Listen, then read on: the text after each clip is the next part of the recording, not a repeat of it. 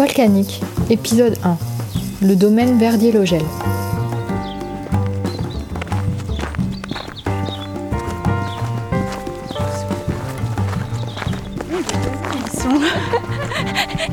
Ils sont, bien réveillés, eux. C'est la période de cette euh,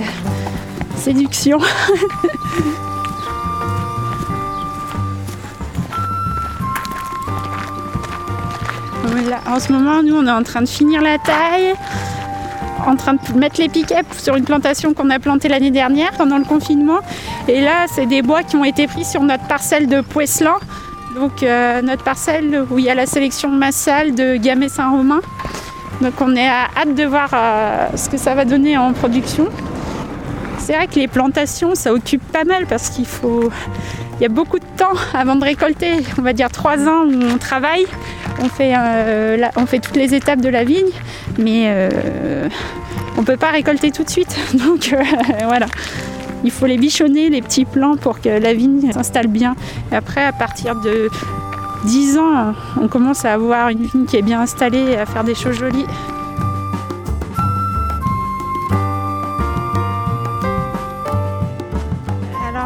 Je suis Julie Logel, je suis la fille d'Odile et Jackie qui ont créé le domaine La Cave Verdier-Logel, c'était en 1992. Moi je me suis installée en 2019. J'ai repris en fait euh, en gros les parts de mon père euh, dans l'entreprise. Donc mon père a pris sa retraite et voilà. Moi j'intègre euh, la cave. J'ai pas toujours fait ça. Avant j'ai travaillé en ONG au Cambodge sur des projets de développement agricole. Donc j'avais déjà un pied un peu dans l'agriculture, on va dire, mais plus sur de la gestion de projet. Quand je suis rentrée en France euh, il y a peut-être cinq ans, il fallait un peu tout recommencer au niveau professionnel, social et tout ça. Et en fait, il y avait aussi voilà les l'entreprise, mes parents qui approchaient de l'âge de la retraite et qui se posaient des questions un peu pour transmettre. Du coup, tout ça, ça cogitait dans ma tête et euh, je me suis dit, ah ouais, en fait, pourquoi pas, c'est quand même chouette d'avoir une exploitation et un domaine qui fonctionne à reprendre et d'avoir son, son outil de, production et gérer les choses de A à Z. Et du coup, là, j'ai fait un petit peu des stages chez d'autres vignerons et puis une formation euh, en Vitiono à Mâcon pour avoir un peu des bases euh, sur ça.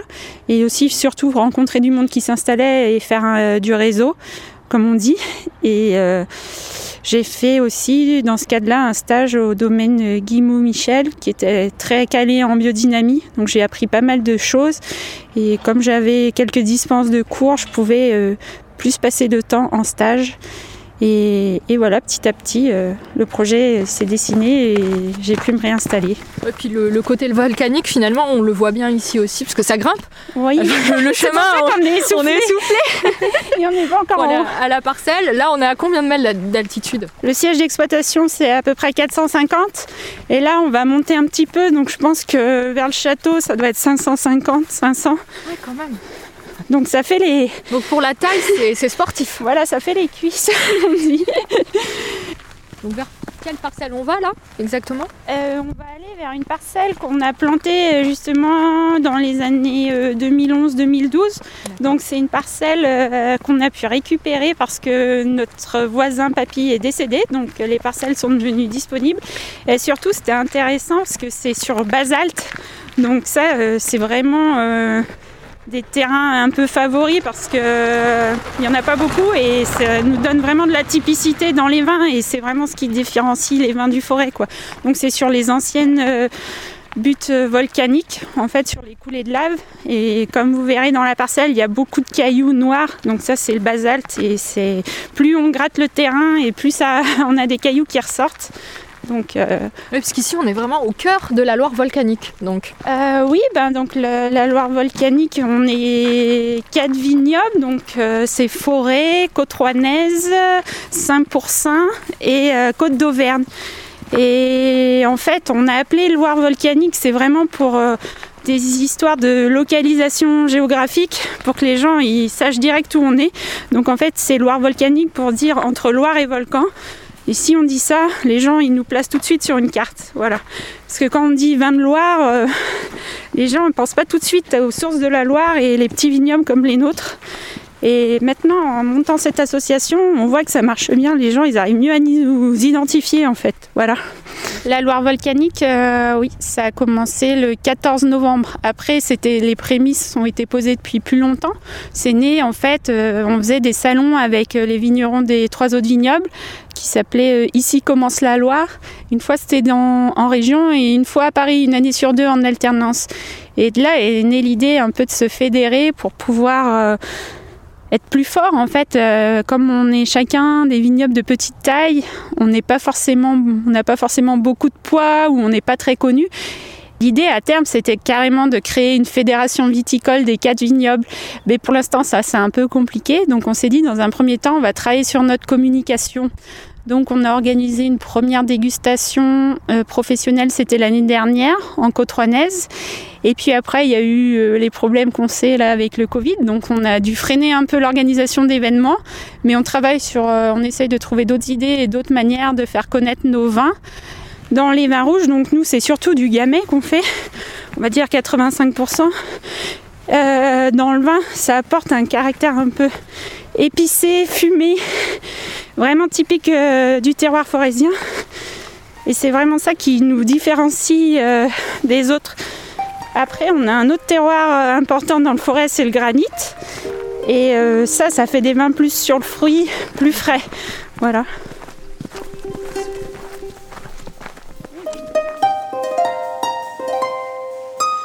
Là, d'ici, on domine vraiment toute la plaine du forêt. Je crois qu'on voit Saint-Romain-le-Puy. Euh, en face c'est plus là-bas. En face, c'est un autre pic volcanique, c'est le pic de Montverdun. Donc il y a un prieuré qui est installé dessus. Et en fait, le, ouais, le vignoble des forêts, il s'étend vraiment sur toute la partie coteau du forêt. Donc en face, on a les monts du Lyonnais, la plaine du forêt, les monts du forêt. Et on a 17 euh, communes sur lesquelles le vignoble s'étale. Donc euh, par contre, il n'y a que 150 hectares. Donc c'est des petites parcelles. Ah euh, on a beaucoup de diversité dans le paysage. Donc il y a beaucoup, c'est beaucoup marqué par l'activité agricole, élevage, vaches laitières, vaches allaitantes, culture céréalière dans la plaine, et puis la vigne un petit peu sur le coteau, voilà. Euh, avant c'était des petites fermes et chacun avait son morceau de vigne pour faire son vin ou alors voilà après dans les années 60-70 il y a eu la cave coopérative et en fait, les gens après apportaient leurs euh, raisins à la cave coopérative parce qu'ils n'avaient pas les moyens de s'équiper individuellement pour faire du vin. Et puis ça permettait, euh, c'était plus dans l'air du temps de faire des choses euh, collectives, la coopérative.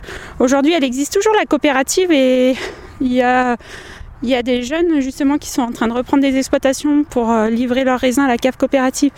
Donc c'est bien qu'il y ait tout ça qui existe dans le vignoble. Voilà.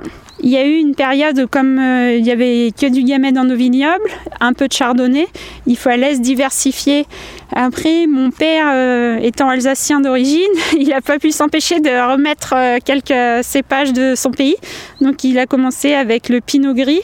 Et on a fait la première cuvée, c'était la sentimentale. Elle est justement la vigne sur le pic de Montverdun. Après, on a fait le, vionnier, c'était plus un cépage qui était enfin, qui était déjà cultivé dans le coin, voilà. Et après, c'est en 2011-2012 où on a planté euh, du Gewürz et du Riesling. Le Gewürz, c'est une toute petite parcelle et le Riesling, on est passé à côté tout à l'heure. Donc là, il y a 5000 mètres et c'est vraiment planté aussi sur le basal, donc pour voir un petit peu ce que ça donne le cépage euh, là-dessus. On est dans les premières vinifications. Je pense que la première, c'était 2014 ou 2015. Donc euh, on est en train de voir un peu, de s'approprier les, les, cépages et puis de voir euh, aussi sur le long terme ce que ça donne. Voilà. Mais euh, c'est vrai que le Riesling, en vieillissant, on arrive à retrouver euh, l'aromatique un peu, euh, entre guillemets, c'est hydrocarbures, la pétrolée. Et on vient juste de commencer à le vinifier tout ça. On n'a pas encore toute cette aromatique-là, mais elle vient un petit peu plus tard en cours d'élevage. Voilà. C'est vrai que les parcelles sont assez disséminées finalement ici dans le forêt. C'est pas comme par exemple, je, prends un, exemple tout autre, mais. Tu vois, par exemple, la, côte bourguignonne, tu as tout un coteau où il y a de la vigne partout. Tu as des, flancs, des flancs de coteaux recouverts entiers ou des plaines entières de, vignes. Là, finalement, ça a l'air d'être des, parcelles un peu disséminées. autour de. Là, on est sur euh, Marcilly, le village. C'est là où il y a le plus de vignes de plantées. Euh, je sais pas combien ça représente en surface, mais ouais, euh, c'est le village où il y a le plus de vignes. Après, euh, ce qui est intéressant, c'est justement de ne pas avoir de la vigne partout, c'est que on a moins de sensibilité aux maladies de la vigne et de contamination entre les parcelles. Et puis, euh, pour ceux qui sont en bio, il y en a pas mal qui se convertissent là dans le vignoble. Eh bien, euh, on n'est pas au milieu de- d'autres vignes conventionnelles traitées, donc ça fait vraiment sens. Et puis, euh, je vois pas mal de vignobles où ils réintroduisent des arbres, des haies, des nichoirs, mais chez nous, il y a encore les haies, les arbres et tout ça. Donc, Oui, on voit en bas, dans le contrebas, là, tout autour finalement, Oui, oui. on Et retrouve coup, des, petits bosquets. des- voilà, ça reste assez naturel et on n'a pas besoin de réintégrer des choses qui auraient été enlevées. Elles sont toujours là. Et puis, euh, comme je disais, il y a pas mal d'élevage dans la région. Du coup, pour nous, on peut avoir du fumier pour rajouter dans nos vignes. C'est toujours bien euh, d'avoir ça à proximité. Quand nous, on prend le fumier chez un paysan euh, juste à côté dans le village. Donc ça, c'est bien aussi. quoi. Alors que quand tout le monde la même activité au même endroit, c'est plus compliqué. ouais. C'est vraiment du, du circuit court, quoi, au final. oui. Peut faire le tour par. euh,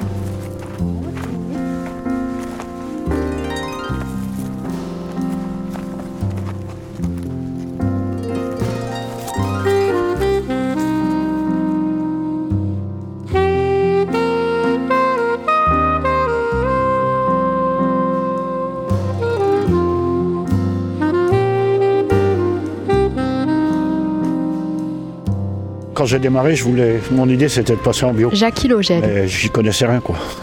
Mais Et en Alsace, il y en avait déjà un peu. Et je suis allé à une soirée vin bio, une dégustation hein, qui était dans la vallée du Gé, là, chez un, un club de nophiles. Ouais, en 93, je pense. Et quand je suis revenu, j'ai dit à ma femme, je ne ferai jamais du vin bio.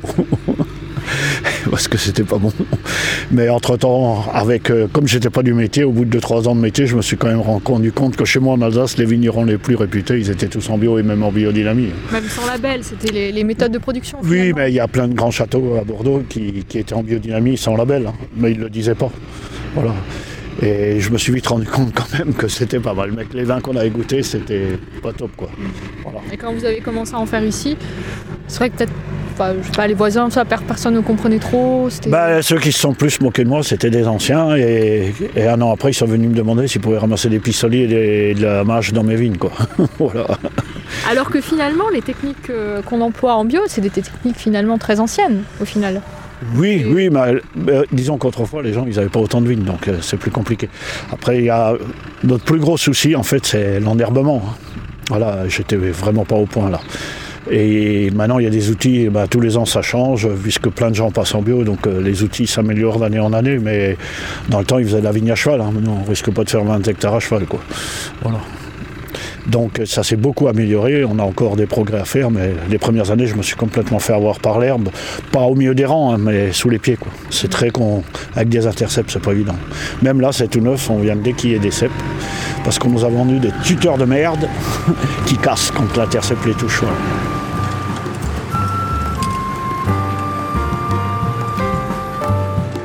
J'étais menuisier. Enfin, j'ai été dans la mécanique de menuisier, dans la restauration, j'ai fait plein de choses. hein. J'ai vendu du surgelé, j'ai tout fait.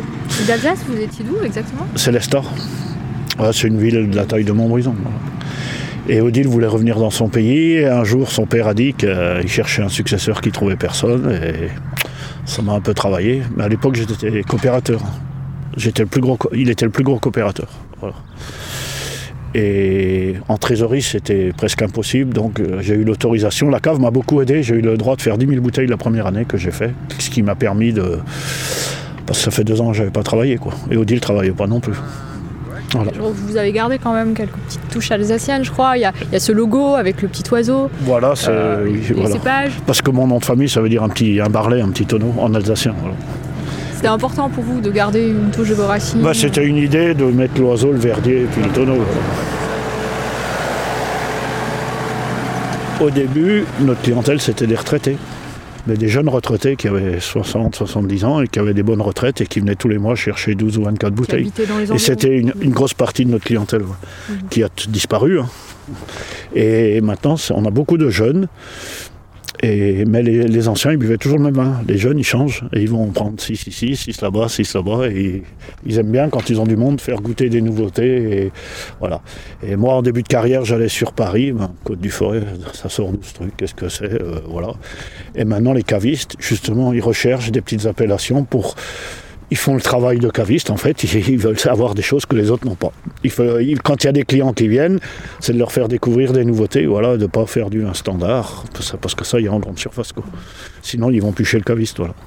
C'est vraiment ce qui, ce qui a changé peut-être dans la Oui, alors consommation. qu'autrefois, les cavistes d'avant que j'avais, ben, ils vendaient surtout du vrac, hein, pour les gens qui buvaient tous les jours euh, un peu de vin.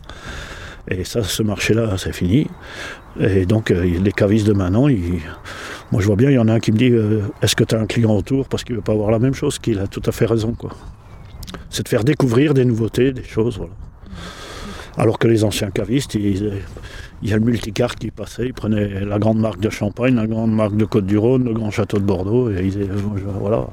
Les gens qui vont chez le caviste maintenant, ils veulent plus ça. Ils veulent quelque chose que. Quand ils ont du monde à la maison, ils veulent faire découvrir quelque chose que les autres connaissent pas. Surprendre. Surprendre, voilà.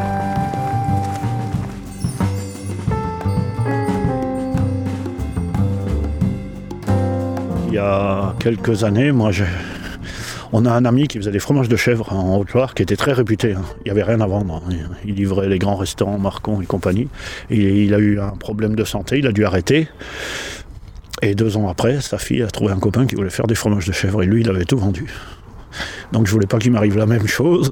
Donc j'avais fait une réunion de famille pour dire si ça intéresse, parce que j'avais 57 cinq- ou 58 ans, je ne sais plus. Je voudrais pas qu'il m'arrive la même chose. Euh, je propose, si ça intéresse quelqu'un, il faut me le dire. Il n'y a que Maxime qui a répondu. Julie était encore au, en Cambodge à l'époque. Et quand elle est revenue du Cambodge, bah, elle dit que ça l'intéressait aussi. Voilà. J'avais pas envie qu'il m'arrive la même chose de tout vendre et puis qu'après il y ait quelqu'un. Voilà. Et quand Maxime a repris, j'avais dit il faut pas que ta femme travaille sur le domaine. Enfin, il faut pas. L'idéal, c'est quand tu un gros pépin, si ta femme a un autre salaire, quand on, comme nous en 2012, on a grêlé, euh, c'était dur. Voilà. Donc, euh, travailler, en- vivre en couple, c'est dur. Travailler ensemble et vivre ensemble, c'est deux fois plus dur. Voilà. Mais c'est pas méchant ce que je dis, mais c'est humain. Voilà. Et je vois, mais la plupart de mes collègues, leurs femmes, elles font autre chose.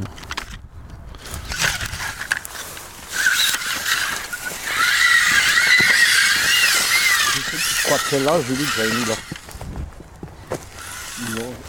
Là peut-être, là plutôt, regarde. Oula. Ouais, ça passe pas. Là on est à 7 mètres 60 et vous refaites la même chose au bout. Et tu mets un piquet. Voilà.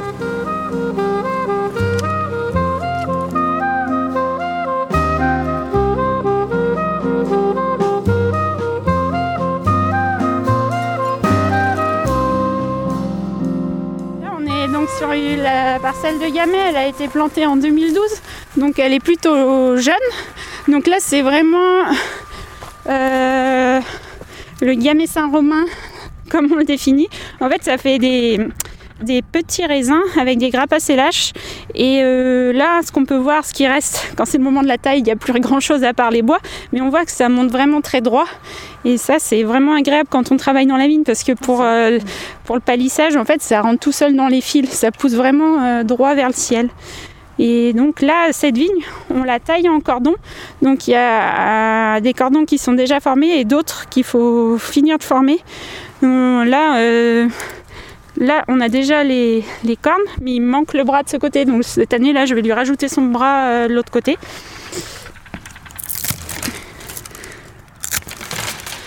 Du coup, les cordons, on taille sur les cornes avec deux yeux. Et euh,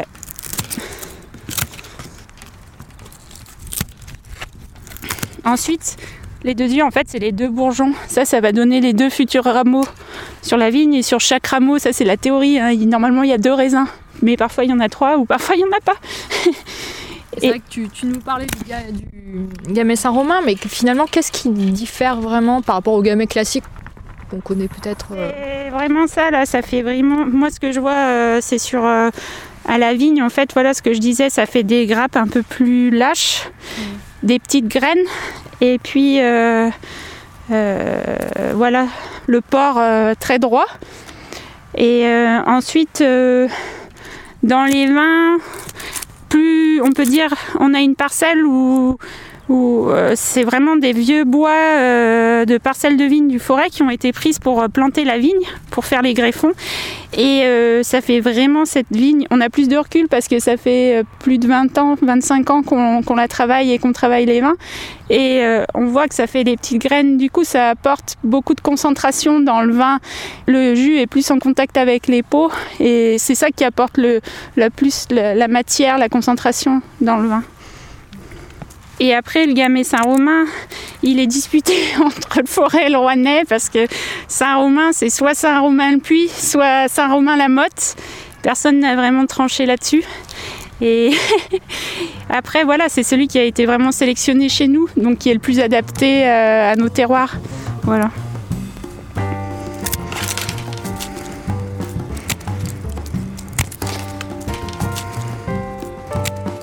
Après, il y a, des gens qui. Ça me fait rire. hein. Voilà, par exemple, euh, sur Facebook, hein, ces réseaux sociaux, tu vois des gars, ils mettent trois poules dans la vigne, ils font une photo. Chez nous, c'est nature et les poules dans les vignes. Là, elles ont toujours été. C'est pas les miennes, c'est lui, c'est lui. Là, le voisin d'en bas, les poules ont toujours été dans la vigne. Au- le 15 août, il les ferme parce que les raisins mûrissent, donc pour qu'ils piquent pas les raisins, qu'elles piquent pas. Les moutons, en haut, on a des vignes. Il y a le tonton, il y a toujours eu ces moutons tout l'hiver dans la vigne. Euh, On n'a pas fait des photos, il n'y avait pas de réseaux sociaux. Maintenant, il y en a, c'est. Attention, on a les moutons dans les vignes, c'est comme s'ils avaient inventé la poudre. Là, il y a des poules dans les vignes. C'est des choses qu'autrefois, c'était naturel. On n'en parlait même pas, c'était normal. Quoi. Aujourd'hui, quand vous voyez euh, Julie, Maxime reprendre le domaine, Ah bah, euh, ça fait plaisir. ouais. Voilà, voilà. reste- Voilà, mais maintenant la bio se développe beaucoup. hein. Voilà. Après, le, il y a, le plus gros problème maintenant, c'est le changement climatique. Quoi. Voilà. Les raisins sont, sont brûlés souvent. hein. Là, il n'y a, a pas que chez nous. Il va falloir trouver des solutions. Déjà, il ne faut plus planter de vignes dans l'autre sens, comme on a fait là-haut. On le faisait pour l'érosion, hein, pour avoir des terrasses. Et en fait, euh, toute la face ouest, elle est grillée.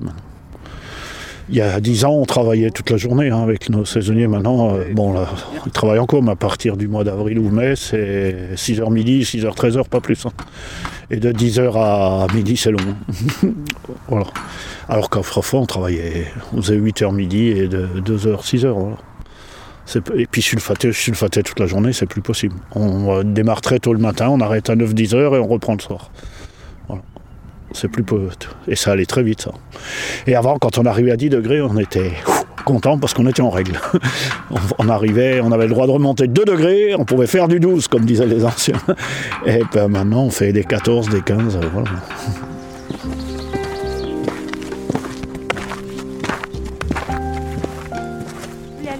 Y aller, tu me, Allez, tu me- ouais. tu me guides ça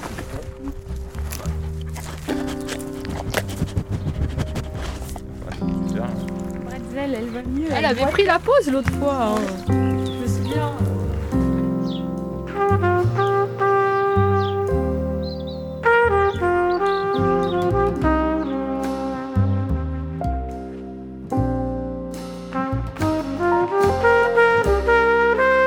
Et ben, moi, je suis arrivé sur l'exploitation en Maxime Gillier. 2013, euh, sur l'invitation un peu de Jackie Odile qui euh, la transmission arrivée, on va dire. Et euh, voilà, comme ça, c'est resté dans la famille. Et puis, ben, du coup, moi, j'ai changé de, de boulot. J'étais déjà un peu dans la dans les bactéries et tout ça. Je faisais pousser des bactéries pour euh, dans des fermenteurs industriels pour faire le vaccin du tétanos. C'était la grosse industrie, quoi. et c'était pas vraiment euh, épanouissant. Et, euh, et du coup, du coup bah, j'ai saisi l'opportunité. Je suis retourné à, l'école à Mâcon pour avoir un peu les bases de, l'agriculture, parce que j'avais fait, du vivant, mais pas de l'agricole. Puis on a essayé de travailler ensemble pendant deux ans.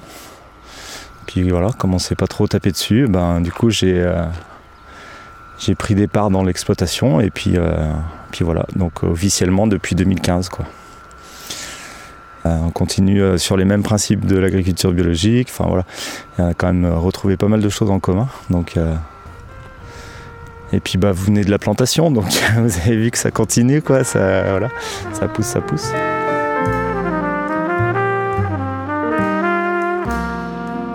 Les Côtes du Forêt, déjà, c'est un vignoble qui est assez confidentiel. Hein. Il n'y a pas beaucoup de vignes. C'est pas de la monoculture, c'est beaucoup de, la, double activité. Euh, du coup, on a des jolis, vraiment des jolis paysages. Euh, c'est assez, euh, c'est fait des petites parcelles par-ci par-là. C'est assez, assez, joli. Et puis, c'est un vignoble d'altitude. Ça, on partage un peu ça avec les autres collègues de la Loire volcanique aussi. du coup par les, temps qui se réchauffent et, par les temps qui courent, ben, c'est vrai que c'est un avantage. Parce qu'on garde de la fraîcheur, on arrive à avoir de, l'acidité qui préserve, euh, qui font durer les vins dans le temps. Donc ça c'est intéressant au niveau dégustation. Et puis cette dualité de, pour les côtes du forêt, en tout cas cette dualité de terroir, quoi. granit et basalte, euh, deux, sols complètement différents. Euh, des granites, des vieux sols euh, très érodés, assez pauvres, et les basaltes, des, sols beaucoup plus jeunes, plus dynamiques, un peu plus pénibles à travailler, mais plein d'argile. Enfin voilà. Agronomiquement, ils sont vraiment complexes. Et ça, pour les côtes du forêt, c'est. Après, pour la Loire volcanique, moi, ce qui me plaît, c'est les différentes expressions du gamay, en fait. Parce que c'est un peu le facteur commun, c'est le cépage commun avec les côtes d'Auvergne, avec Saint-Pourçain, euh, la côte rouennaise. Et du coup, ben, qu'on soit dans le forêt ou qu'on soit en Auvergne ou à Rouen, on a vraiment, avec le même cépage, des expressions euh, vraiment différentes. Et puis, un, maintenant que j'arrive à distinguer, à reconnaître, mais euh, c'est assez étonnant pour des gamets quoi. On voit que le gamet est un cépage vraiment euh, polymorphe, on peut faire un peu ce qu'on veut. On peut aussi bien faire euh, quelque chose de très léger, un canon sur le fruit, voilà. Et on peut faire des vins beaucoup plus structurés, qui tiennent dans le temps, tanniques. c'est possible aussi quoi. Quand Jackie était passé en bio en 97, euh, c'était justement pour valoriser euh, la différence entre euh, les expressions de gamay sur les, sur les terroirs. Donc pour favoriser justement le, le, fait de faire des parcellaires, il avait commencé avec la cuvée volcanique à mettre toutes les vignes, tous les gamets sur basalte de côté. Et, et puis on a continué un peu en faisant une seule parcelle en fait, c'est à la dégustation, quoi. Pendant les vinifs, on déguste, euh, toutes nos cuves et celle qui nous paraît la plus représentative du terroir, donc euh, soit granit, soit basalte. On la vinifie euh, à part jusqu'au bout et on fait une, on fait une cuvée parcellaire. Dans l'état d'esprit, en tout cas, de dire un lieu dit, un endroit, c'est vraiment spécifique. ça fait des gamets bien spécifiques. Donc là, on avait la cuvée Poisselan puis la cuvée Résinet qui était euh, Poisselan le parcellaire sur le basalte et Résinet le parcellaire sur le, sur le granit. Et ça faisait vraiment de vin euh, forte typicité, mais des expressions du, du gamay bien différentes. Quoi. Sur le basalte, on a des choses très fumées, euh, voilà, très, très en structure, et puis sur le granit, des choses un peu plus, un peu plus vives, un peu plus éclatantes, un peu plus sur le fruit. Quoi. Donc c'est super intéressant, en tout cas, euh, la, démarche euh, en tant que vinificateur, en tant que vigneron, c'est c'est euh, de la haute couture, quoi. C'est du sur-mesure et c'est vraiment et comprendre tous les ans comment la parcelle elle a réagi, sachant que ça va peut-être pas forcément être cette parcelle là qui, qui sera choisie. c'est assez c'est le challenge quoi tous les ans. Quelque chose qu'on va avoir trouvé très bien en 2017, c'est pas sûr qu'on arrive à le refaire en 2018. Et, ou alors c'est une autre parcelle qui va complètement nous surprendre. Euh, de là à vouloir tout expliquer, euh, c'est compliqué, c'est dur. Hein. Mais du coup un peu de modestie et puis juste dire euh, ouais ben, cette année ça sera celle-là et parce que c'est elle qui est la plus représentative du terroir. Mais ça tombe souvent sur les mêmes parcelles quand même, hein, de la qualité. Ce que j'ai surtout appris euh, en vinifiant, c'est qu'on euh, ne sait pas grand-chose finalement et qu'on euh, ne peut pas trop forcer les, choses. Quoi.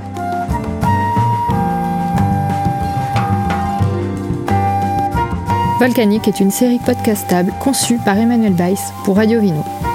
Écriture et interview, Emmanuel Weiss. Prise de son et production, Thierry Poinçat. Montage et réalisation, Laurent le costumaire. Merci à l'ensemble de la famille Verdier-Logel pour leur accueil et leur gentillesse.